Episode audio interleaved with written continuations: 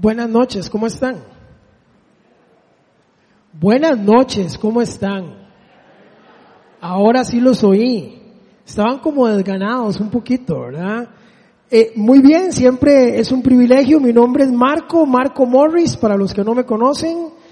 Los que eh, me conocen un poco más, eh, me dicen el negro Morris. Los que no me conocen tanto, saben que mi apellido primero es Porras antes que Morris, aunque sea un enredo lo que estoy haciendo. Pero Marco Morris para mis amigos, así que me pueden llamar así. Hoy vamos a estar trabajando en un texto en Filipenses capítulo 4, vamos a estar por ahí, porque vamos a abordar un tema que va a aparecer en pantalla. Este tema es un tema pertinente para cada uno de nosotros en la cotidianidad. Nadie se escapa de este tema, nadie, ninguno de nosotros, de una u otra forma, todos nosotros tenemos que enfrentarlo en algún momento de nuestra vida. Por ejemplo, eh, hoy vamos a hablar de cómo vencemos el estrés. Venciendo el estrés es el tema de hoy. Y yo no sé si usted sabe, pero más del 90% de las enfermedades están vinculadas de alguna forma con el estrés. El estrés, para los que no lo conocen, allá en Desampa no le llamamos estrés. Estrés es una palabra muy nueva. Allá en Desampa nosotros le decimos cuando usted anda todo torcido y le salen pelotas por toda la espalda, eso para nosotros era estar de otra forma. Después entendí que le llaman estrés. De hecho, la palabra estrés ni siquiera es propio, es una palabra prestada y me di cuenta en medio de la, investigación de eso, es prestada de la industria de la construcción. Y Ronald nos puede hablar un poco más de eso. Esta palabra es prestada a la industria de la construcción porque se dice de un edificio que está estresado cuando las cargas que están sobre él son mayores de las que fue diseñado para. Interesante. Ese es el estrés. Y justo hoy enseñando acerca del estrés, Dios tiene un sentido del humor finísimo. Hoy antes de salir para acá, venía ya para acá, nos montamos todos en el carro, meto las llaves, hago así. Nada. Dios mío, nada. Le digo a mi esposa, un Uber, pum, tarifa dinámica, 14.600 colones. Y yo dije, esto no es de Dios. ¡Pla! Llamo a mis vecinos que por dicha están ahí cerca. Ella sube, pa, me hace un puente, lo arranco. Vengo aquí estresado, eh, eh, cansado, aturdido, no piensas bien, etcétera. Llego, me parqueo aquí donde voy parqueando, vengo y veo, siento en la pista que me hace así y obviamente veo la tapa rarísima, freno, me detengo al lado y, y no aseguré que la persona que cerró la tapa después de hacerle el puente la cerrara bien, por poco quedo con la tapa en el parabrisas. Llego aquí, entro al parqueo, veo la hora, todavía estoy a tiempo, tallado, pero a tiempo, y donde parqueo y echo para atrás, ¡pum! se apaga el carro, anuncio, si alguien tiene cables, ahora más tarde me puede buscar. Pero ese es el estrés.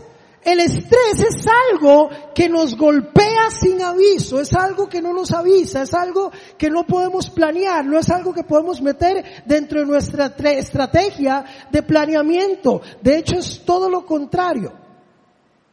No es una línea, no es una vida lineal, es una vida con altos y bajos que todos de alguna forma tenemos que entender. Estrés por definición es una tensión que al no procesar adecuadamente nos afecta negativamente nuestro ser y nuestro comportamiento. Eso es lo que hace. Eso es, cuando no la manejamos adecuadamente, modifica negativamente nuestro ser por completo. Pero sabe, yo veo Filipenses en el capítulo 4 y verso 6, solo leo la primera parte, dice, no se inquieten por nada. Y cuando yo veo esto, yo digo, suave, suave, suave, suave. Es imposible no inquietarse por nada hoy día.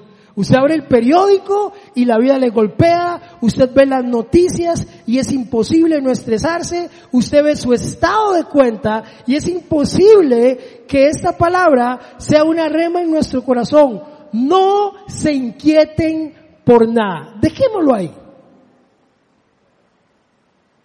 Pero sabe, me impresiona más en el contexto de dónde y cómo se está diciendo esto.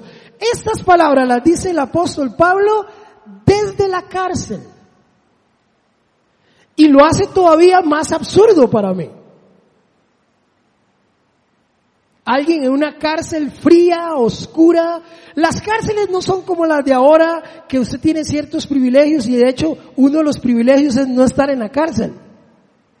Para el que tiene que estar en la cárcel. Pero las cárceles romanas eran cárceles donde usted estaba literalmente echado a la muerte. El Estado no se encargaba de usted, no le daban alimentación. Si usted no había alguien que llegara y le diera agua o alimento, usted moría de hambre e inanición. Nadie se hacía cargo de usted en prisión. Era una condena a muerte. Y este condenado a muerte está allí diciéndole a usted y diciéndome a mí, no se inquieten por nada. Y yo no sé usted, pero a mí me surge una pregunta.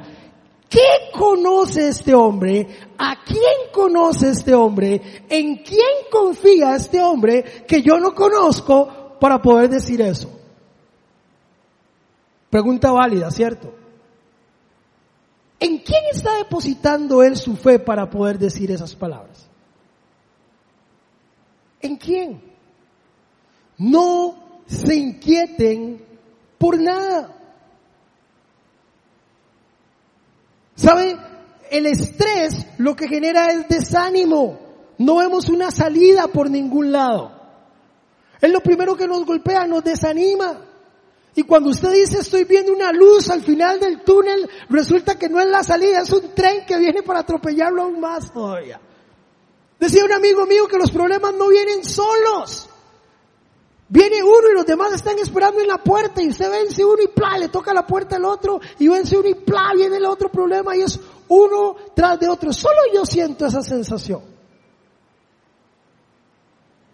Vienen acompañados y traen amigos y traen feria. Nos ponen como personas irritadas, insoportables.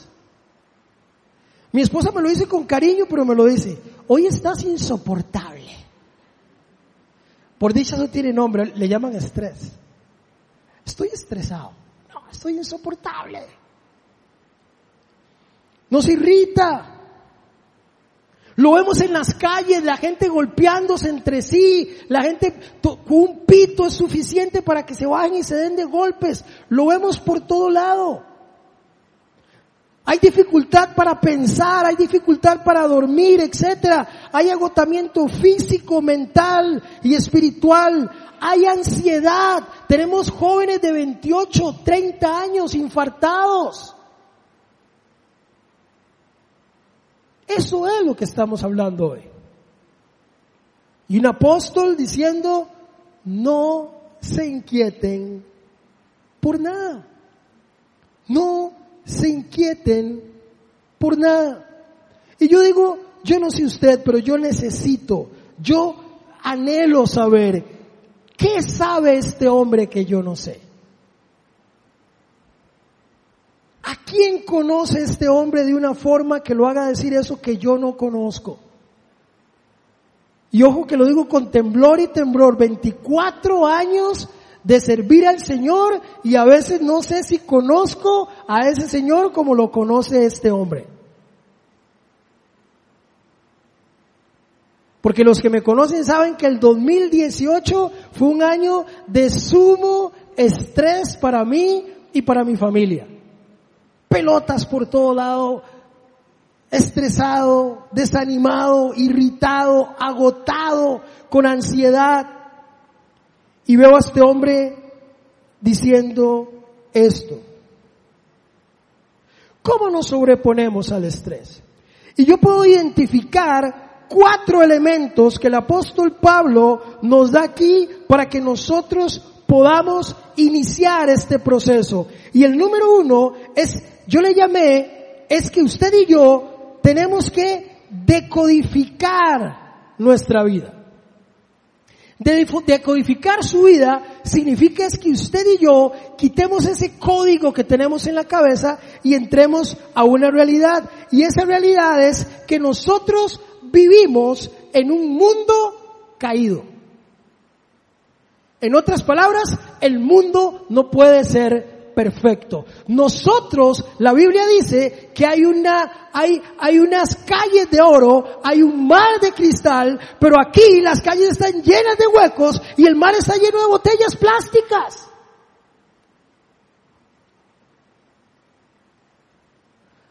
No podemos esperar que no haya estrés porque no estamos donde tenemos que estar. Tenemos que lidiar en el lugar donde estamos y vivir las circunstancias en medio de. Porque cuando el apóstol dice, no se irriten por nada, no está hablando de esa santidad monástica de estar en el cucurucho de una montaña, metido en un lugar sin salir, me, me corto el pelo y no veo televisión ni hago nada para tratar de no estresarme. No está hablando de eso.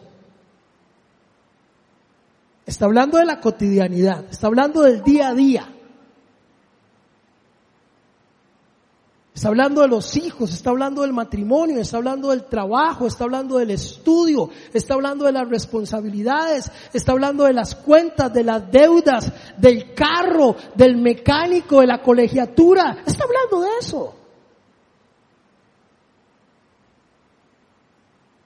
Porque las calles de oro y el mar de cristal es una promesa a la cual tenemos que aferrarnos, es una promesa a la cual tenemos que caminar, pero todavía no estamos allí. Y si yo no decodifico eso en mi mente, si yo no entiendo que esto que estoy viviendo es por un corto periodo de tiempo y que más allá de ese periodo de tiempo voy a tener siglos de los siglos donde no habrá enfermedad, donde no habrá tristeza, donde no habrá llanto, donde no habrá dolor, posiblemente voy a salir en carrera y me voy a subir el puente del Saprisa. Sí, porque no encuentro esperanza. Porque no hay esperanza por ningún lado, no la puedo ver, no tengo la capacidad de verla. Y es que el estrés nos evita el pensar con claridad. Nos impide ver las cosas como son en la realidad. Tenemos que decodificar nuestra mente y entender que este mundo está caído y que el príncipe de este mundo no es el Señor. El príncipe de este mundo se llama Satanás. Es el príncipe de este mundo. Eso lo dice la Biblia, lo dice. Es el príncipe de este mundo. Y en medio de este mundo tenemos que vivir. Es en medio de este. Y la otra cosa que tenemos que entender es que la vida es extrema. Usted y yo estamos en control de casi nada. Entonces a alguien se le ocurre agarrar un avión y estrellarlo contra un edificio miles de kilómetros lejos de aquí y nos afecta a nosotros y afecta al mundo entero. ¿Qué control tiene usted sobre eso? ¿Sabe? De lo único que tenemos control y más o menos es de las medias que nos ponemos o la blusa que nos ponemos. Y a veces tenemos problemas con eso, porque a mí a veces hasta me escogen la ropa. Y alguien dirá, qué chineado. No, es que soy daltónico y a veces me he visto tan ridículo que mi esposa dice, no, papito, quédese, mejor yo le ayudo. No tenemos control, tenemos control de muy pocas cosas.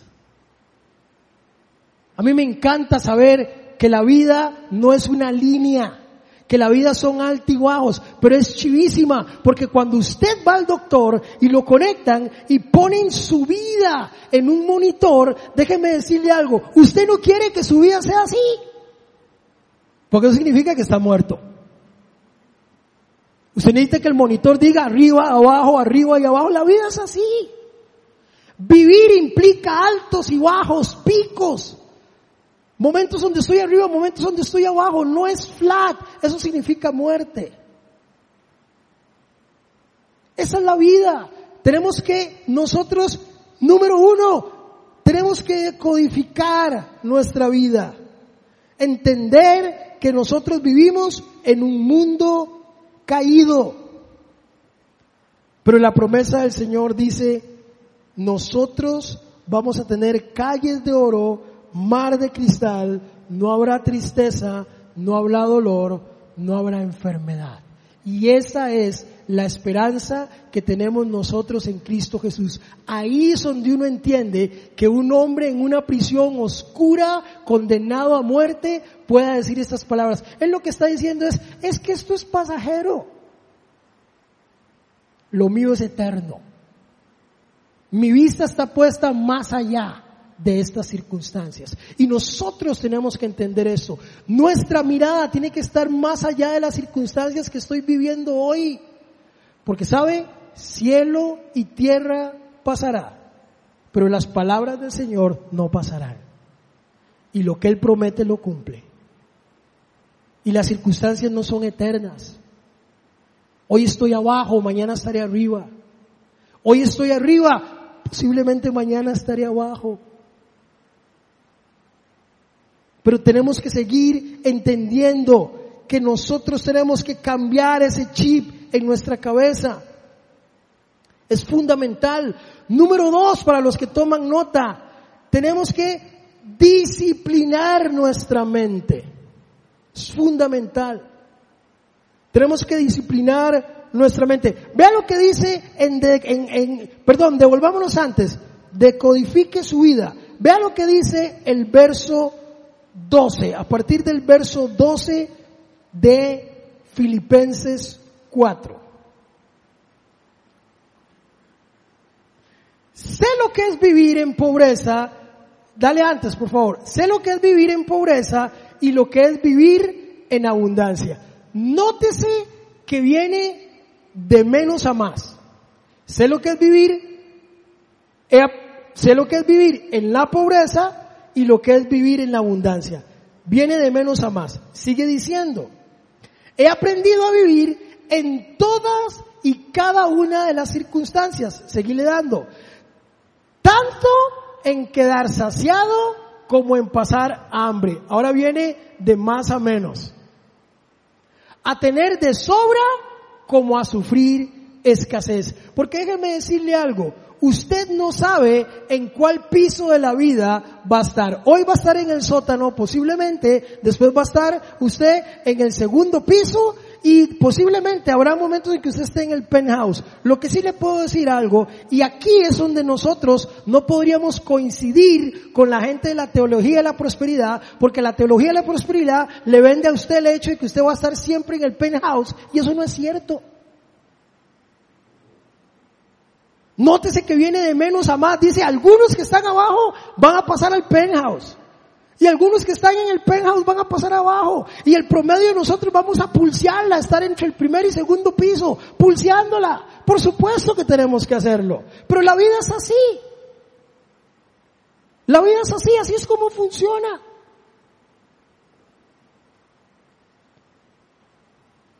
Así es como funciona. Número dos, ahora sí. Discipline su mente. Vea lo que dice el verso 8. Dice así, por último hermanos, consideren bien todo lo verdadero, todo lo respetable, todo lo justo, todo lo puro, todo lo amable, todo lo digno de admiración, en fin, todo lo que sea excelente o merezca elogio. ¿Sabe? El apóstol lo que está diciendo es, ¿qué es lo que usted tiene en su mente? Es lo que está diciendo, mire, en lo bueno, en lo honesto, en lo justo, en eso piense. Porque déjeme decirle algo, en los momentos de crisis usted no piensa. Y vienen los famosos amigos de Job.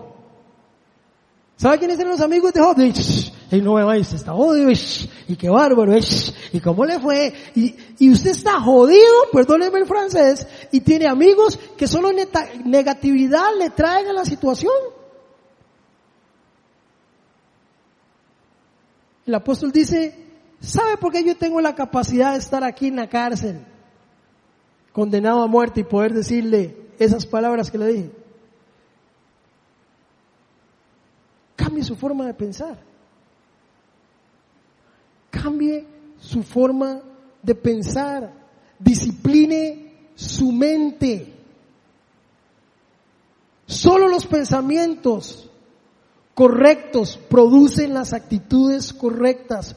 Repito, solo los pensamientos correctos producen las actitudes correctas. Tenemos que ganar la batalla de nuestra mente. Esa batalla que le dice usted no se puede, usted no puede, usted es el último de la fila, usted es negro, usted es gordo, usted es muy chiquitito, usted es muy alto, usted es muy grande, porque no importa cuál usted la ve, todo el mundo la ve diferente y todo el mundo jala por el mismo lado.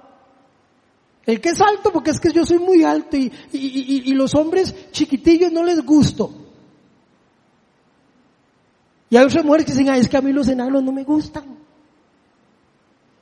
Y otros que dicen, uy, es que a mí rellenitas me encantan, y a mí las flaquitas. Nunca nos vamos a poner de acuerdo. Nunca. Nunca. Porque no se trata de eso. Se trata de entrenar nuestra mente y ganar las batallas en nuestra mente. No en balde, por eso cuando habla de la armadura de Dios. Y habla de las diferentes cosas que nosotros nos tenemos que poner. Y habla del escudo de la fe y habla de la espada de la palabra y habla del apresto del evangelio en los pies y habla de la coraza de justicia, me llama la atención porque la cabeza, ¿sabe qué dice? El yelmo de la salvación. En otras palabras, en ese casco está su salvación. Usted puede perder un pie, puede perder una mano, pero aquí puede perder su salvación. Aquí, en su mente. Puede perder su salvación, algo tan valioso, tan preciado como la salvación. Por supuesto, es el plan del enemigo que usted pierda la salvación. Por eso la batalla está aquí en la mente. Y tenemos que tener la capacidad de ganar la batalla de la mente. Me contaba un amigo una historia de su mamá. Dice que su mamá limpiaba casas en Estados Unidos y, limpiaba casas de familias de mucho dinero. Ella está allí, le cuenta la historia, dice que la señora de la casa viene del dentista y viene bravísima y le viene diciendo a ella, vengo bravísima porque se me perdió un collar de perlas. Ese collar de perlas nos saca a todos los que estamos aquí de deudas. Imagínense el tipo de collar que era. Pero la señora viene y le dice, y yo sé dónde se me perdió. Fue donde el dentista. Porque yo fui al dentista y lo llevaba puesto y mientras el dentista estaba, donde estaba el dentista dice, salí de ahí y ya no lo tengo. Fue el dentista. Y él decía, pero ¿está segura? Sí, fue el dentista. Y lo llamé y me dijo que no, y se hizo el mae, pero fue al dentista. Estoy seguro que fue al dentista. Muy bien, ella termina oír la conversación, se va a hacer sus quehaceres, está limpiando, allá en una esquina corre un mueble, ¡pum! El collar de diamantes.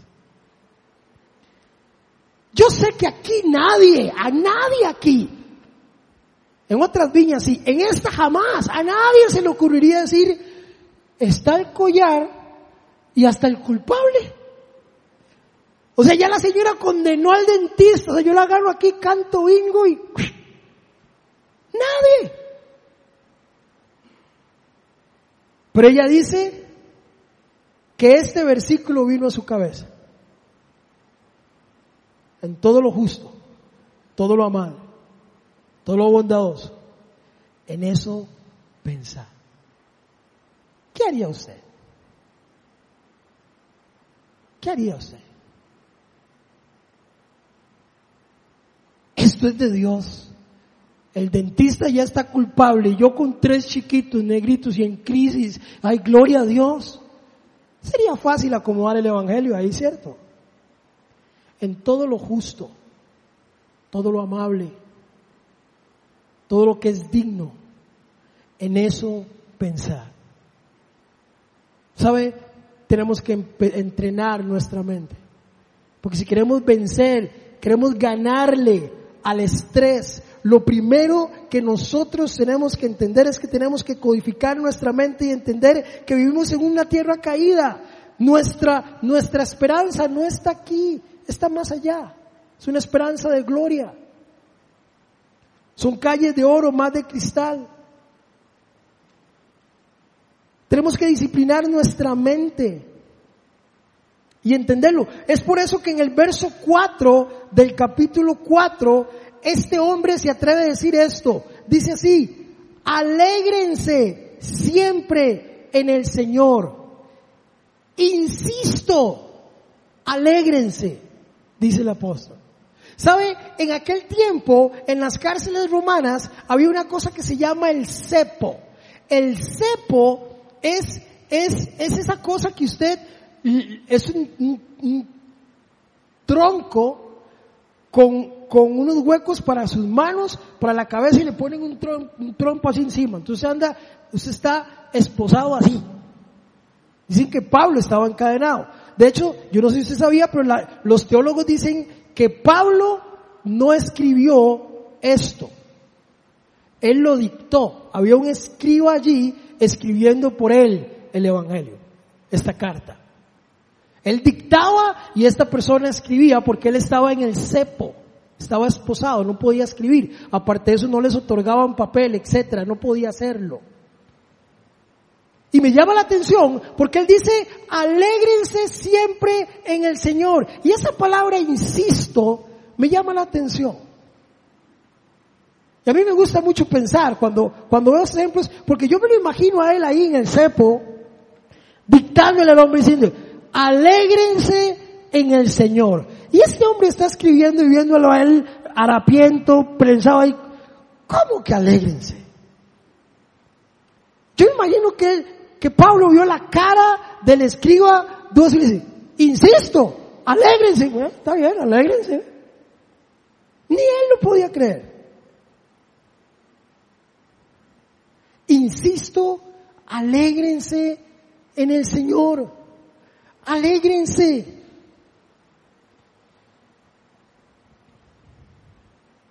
Porque déjeme decirle algo. Cuando estamos en el cepo, lo único que hacemos, ¿saben qué es? Quejarnos. Cuando el rancho está ardiendo, lo que hacemos es quejarnos. No alabamos a Dios. Dice, Señor, ¿dónde estás? Dice, Señor, soy uno de los tuyos. De yo soy pastor, estoy en planilla. ¿De qué? En el cepo nos quejamos. Alguien que tiene claro esto es alguien que dice, alégrense en el Señor. Insisto, alégrense. Número uno, muy importante, Número uno, decodifique su vida. Número dos, discipline su mente. Número tres, aprenda a apoyarse en otras personas. Vea lo que dice el verso 1. Dice, por lo tanto, queridos hermanos míos, a quienes amo y extraño mucho. Ustedes que son mi alegría y mi corona, manténganse siempre firmes. ¿Sabe? Aquí veo a un apóstol que tenía amigos de verdad, amigos entrañables, personas en las que él podía confiar. Vea lo que dice el verso 10. El verso 10 dice, me alegro muchísimo en el Señor de que al final hayan vuelto a interesarse en mí. Claro está que tenían interés, solo que no habían tenido la oportunidad de demostrarlo. ¿Sabe por qué decía esto? Él decía esto porque este grupo de amigos habían mandado a Epafrodito, Una de las personas que llegó ahí a traerle medicinas y alimento, él lo que está diciendo es, yo sé que ustedes no podían, pero en el momento en que pudieron, me hicieron llegar ayuda. ¿Sabe por qué les digo esto? Porque en el momento de la crisis, en el momento del estrés, en el momento del cepo, en los momentos más difíciles de nuestra vida, curiosamente es cuando nosotros más nos aislamos.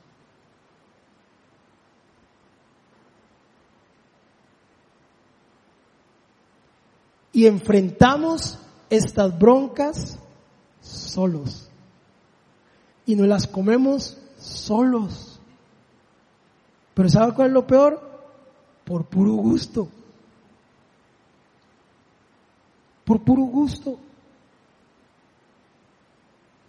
Nosotros hemos visto la mano, Ronald nos lo decía, gente, no se alejen, no se aparten, acomódense en la comunidad, apóyense en la comunidad. La comunidad de fe está para amarlos, para protegerlos, para apoyarlos. Pero uno, uno no, uno escucha y sigue oyendo los amigos de Job y uno dice, no, ¿y para qué molestar? Y qué pena y qué vergüenza. Y hay que trabajar el orgullo y hay que trabajar otro montón de cosas porque no tenemos la capacidad de decir, mire, no tengo ni para la luz, qué bañazo. Y morimos solos. Aquí el apóstol está diciendo, yo los he apoyado a ustedes, ahora ustedes me están apoyando a mí, porque la vida es así. Hoy usted me ayuda a mí, mañana yo le ayudo a usted y nos metemos el hombro porque la vida es así. Unas veces nos toca a nosotros estar allí, a otras veces les toca a otros estar con nosotros. Unas veces nos toca poner el hombro para que lloren y otras veces tenemos que buscar un hombro para llorar. La vida es así, para vencer el estrés, para lograr esta estatura de Pablo, de un hombre que en medio de la peor circunstancia del mundo se atreve a decir, no se inquieten por nada. La reina Valera dice, no se afanen por nada. No es fácil decirlo en ese contexto, pero sabe, él se apoya de los hermanos. Él entiende esto y para los que le gustan tomar notas, avanzo más rápido.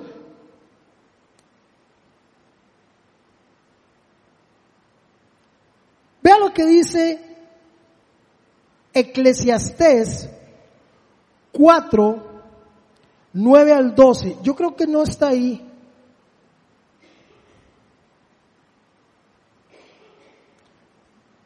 Más valen dos que uno porque obtienen más fruto de su esfuerzo. Si cae el uno, levanta al otro. Hay del que cae y no tiene quien lo levante. Si dos se acuestan juntos, entran en calor. Uno solo, ¿cómo va a calentarse? Uno solo puede ser vencido, pero dos pueden resistir.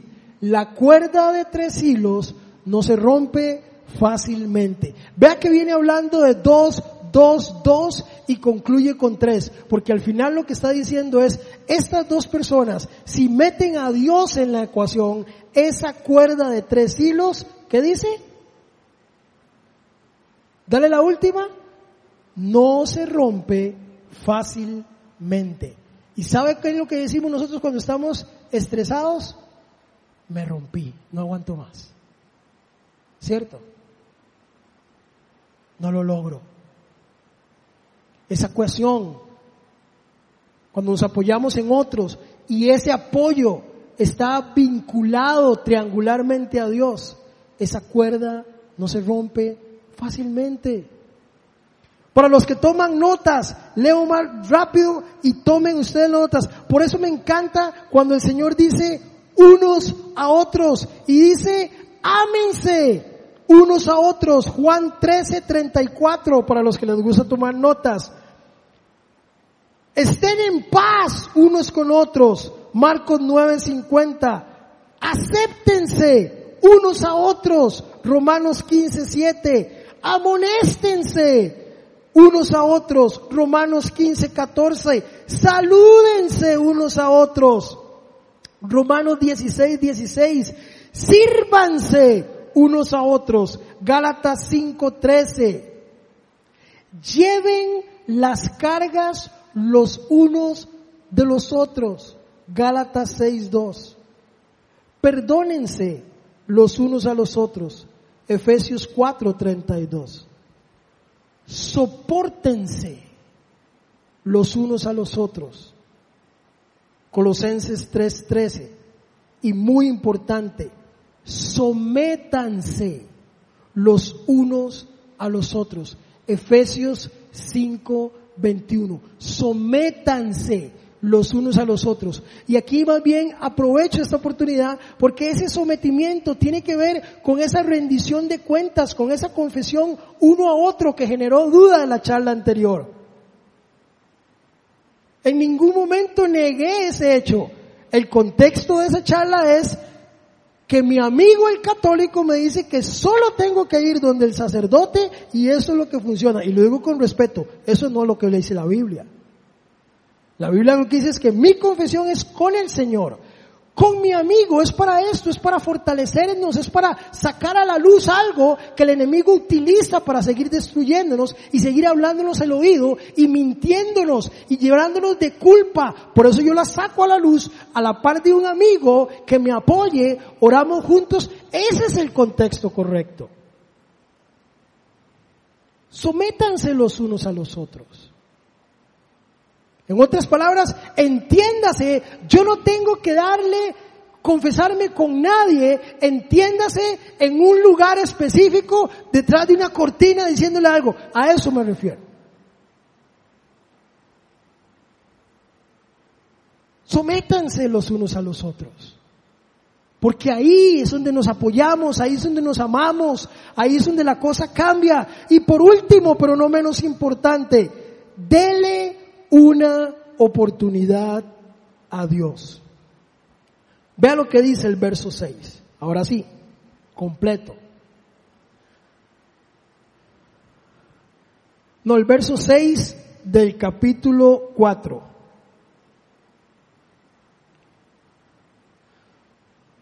No se inquieten por nada. Más bien, en toda ocasión, con oración y ruego, presenten sus peticiones a Dios y denle gracias. ¿Sabe? Démosle una oportunidad a Dios. Con una oración de gratitud. Con esa oración donde nos acercamos a Dios y rompemos esas barreras. Oiga, rompemos esas barreras, me refiero a esas barreras porque alguien dice, pero es que es peor porque cuando empiezo a orar, eh, eh, me, desconcentro de todo lo demás y cuando estoy orando más bien lo que me viene la jupa es la factura que tengo que pagar y la factura que es romper esa barrera en oración, cruzar esa línea y entonces vamos a empezar a ver a Dios, al Dios de lo imposible actuando. Al Dios que hace que lo que no se pueda, se pueda. Pero tengo que romper esa barrera, tengo que apostarle a Dios, tengo que creer en Él, tengo que quitar todo eso que apenas empiezo a orar, suena el teléfono, tengo que quitar eso que apenas me concentro, todos los perros del barrio empiezan a ladrar. No hay una sola mosca hasta que decido orar. Porque déjeme decirle algo, el enemigo es cualquier cosa, cualquier cosa menos vagabundo. Juan 10:10 10 dice que vino a matar, a robar y a destruir. Y él se la cree. Él se la cree. Él no se toma recesos, él no se toma vacaciones, él no vuelve el roto y lo dice ando almorzando. Él es 24/7. Él va a estar allí atento a que usted no haga lo que usted necesita hacer para fortalecerse. Ese es su trabajo. Pero cuando usted logra romper esa barrera, cuando usted cruza esa barrera hacia allá, usted empieza a ver al Dios de lo imposible. Déjeme contarle una historia y con esto termino. Hace unos años tuve el privilegio de ser el encargado de un proyecto que se llamaba, o se llama todavía, Samaritan Spurs, que era del ministerio de Billy Graham, que lo traían cajitas, eran, son unas cajitas de zapatos donde echan juguetes para niños. Eso trae todo un proceso de gente que dona en todo el mundo, usted llena una línea, hay un estándar de lo que usted tiene que poner en la caja, porque son cosas no perecederas, usted tiene que ponerlas en una caja de zapatos y ahí le dicen qué es lo que hay que poner. En esa lista, usted lo pone ahí, lo cierra, eso pasa a una bodega, a una bodega enorme donde hay funcionarios del ministerio de Billy Graham acomodando todo eso, ¿verdad? Para que esté, para que ningún chico reciba algo que no debería recibir, etcétera. Pasa por un proceso súper exhaustivo antes de montarse en contenedores e ir a diferentes lugares del mundo. Yo recibía 17 mil cajas de zapatos porque eran 17 mil 500 regalos para niños. Ese proyecto lo, rescatamos porque en algún momento eh, eh, llegaban los contenedores, iban a las iglesias y se los repartían a todos los chiquitos de escuela dominical y esa no era la filosofía. La filosofía era que ese regalo llegara a un chico que no iba a tener un regalo. No un chico que tenía 10 regalos en la casa, otros en la escuela y que encima le dan un regalo más en la iglesia. Ese no era el propósito de eso. Era que esa caja llegara a las manos de un chico que no iba a tener ningún regalo. Eso implicaba hacer listas enormes, eso implicaba agarrarse con pastores. Fue el año de mayor impopularidad para mí, porque todos los pastores, me di cuenta que un montón de pastores que son bien mentirositos. Dice, hay que hacer una lista con los nombres y los papás, y las listas no coincidían, y chiquitos sin nombre, y un enredo, y era simplemente por agarrar los regalos. Pero sabe, Llegamos en esta repartición, fue frustrante, íbamos a diferentes lugares, llegamos a esta zona de Talamanca donde chicos caminaban más de siete horas para llegar al lugar donde nosotros estábamos para recoger sus cajas. Ahí está mi esposa que no me deja mentir. Esas cajas pasan por un proceso increíble de revisión. Pero no solo eso, entran a contenedores que van a diferentes partes del mundo. A Costa Rica llega un contenedor con 17.500 cajas y las repartimos en diferentes lugares. Una de las entregas, yo llego con el camión lleno de cajas, Talamanca, entregamos. Dentro de este enredo de algunos de los pastores, tenemos cada chico contado, etcétera. Vienen chicos que caminaron 7 horas, llegan 15 chicos y hay 14 cajas. ¿Qué hace usted?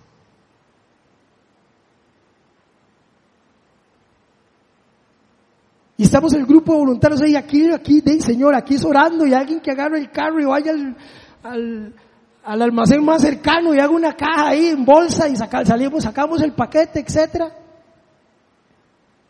Imposible. Oramos, imposible, nos quedamos sin opciones.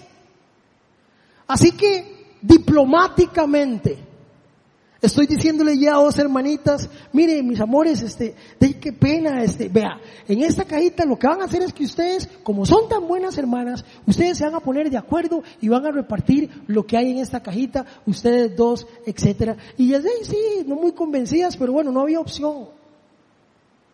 Les entregamos las cajas, abren esta caja, que se me paran los pelos. Y en esta caja que salen contenedores que van para todo el mundo, en un contenedor en Costa Rica con, con ¿cuántas son? 75.500 cajas. Esa caja trae dos de cada cosa. Porque cuando usted cruza la línea de lo humano, Dios se encarga de lo imposible. Nosotros caíamos alabando a Dios ahí porque no lo podíamos creer. No tenemos que creerlo. Él es el Dios de lo imposible.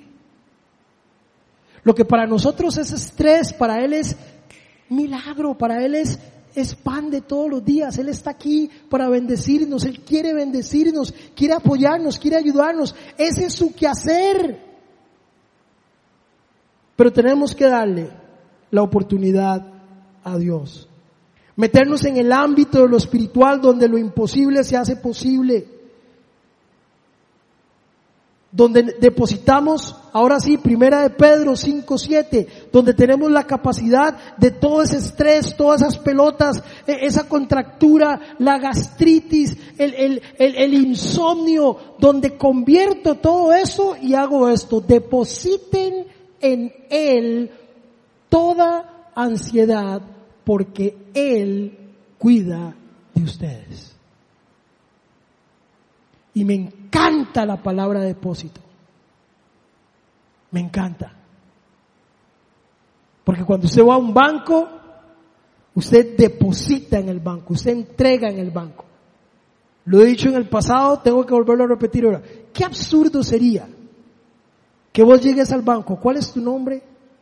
Natalie, que vos llegues al banco a depositar 10 millones de colones y vas al banco y los depositas y una vez que los depositas te dan la colilla, salís del banco, te cruzas a la acera del frente y te quedas parada en la acera del frente allí y entonces ya la ven sospechosa porque han pasado 7 horas y Natalie está ahí fuera del banco y llueve y con una sombrilla y está fuera del banco, entonces el oficial del banco sale y dice, mire señora, pasó algo, no, no, no pasó nada, hey, pero ¿qué pasó? No, no, es que estoy aquí cuidando mi dinero. ¿Cómo suena eso?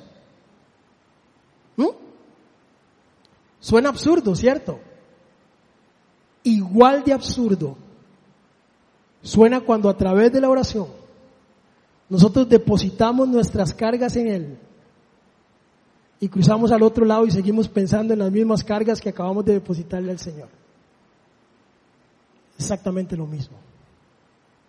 Entonces hacemos una oración aquí, pero me llevo el estrés a la casa. Entonces oran en la iglesia por mí, pero en la casa estoy igual, y claro, si me lo llevé. No lo deposité, no lo entregué. Depositen sus cargas en mí. ¿Por qué? Porque yo tengo cuidado de ustedes. ¿Sabe? Cuando nosotros oramos, al final lo que hacemos es dejar nuestra vida en los recursos de Dios. Él sí tiene recursos. Él no es alguien que se ha declarado, eh, mira, es que vos no, vos, no sos sujeto a crédito. No, no, con Dios no. Con Dios no hay expediente manchado. Cuando nosotros cruzamos la barrera de la oración, trabajamos con los recursos de Dios. Y sabe, los recursos de Dios generan a la paz de Dios. Vea lo que dice el verso 7 y avanzamos más rápido. Y la paz de Dios, que sobrepasa todo entendimiento, cuidará sus corazones y sus pensamientos en Cristo Jesús. Porque cuando usted está estresado, no hay paz. Pero el Señor dice, cuando se entrega sus cargas a mí y me da la oportunidad a mí, la paz de Dios, el recurso de la paz de Dios está en nosotros. Pero también el recurso de Dios está en que Él tiene control de todas nuestras necesidades. Vea lo que dice el verso 19. Así que mi Dios les proveerá de todo lo que necesiten conforme a las gloriosas riquezas que tiene en Cristo Jesús. Pues mi bien proveerá Dios todas y cada una de sus necesidades. Y por último, tenemos, por cierto, la gente cuando habla de, las necesidades, la gente todavía sigue apostando al, al gordo navideño. Y ven números de placa. ¿Quiere un número de la suerte? 419. Cómprelo. Efesios 419. Ya está diciendo, el pastor promovió la lotería. No, no. ¿Quiere un número de la suerte? Efesios 419. Mi Dios proveerá todas mis necesidades conforme a sus riquezas en gloria en Cristo Jesús. Y por último, tendremos el poder de Dios. Vea lo que dice el verso 13.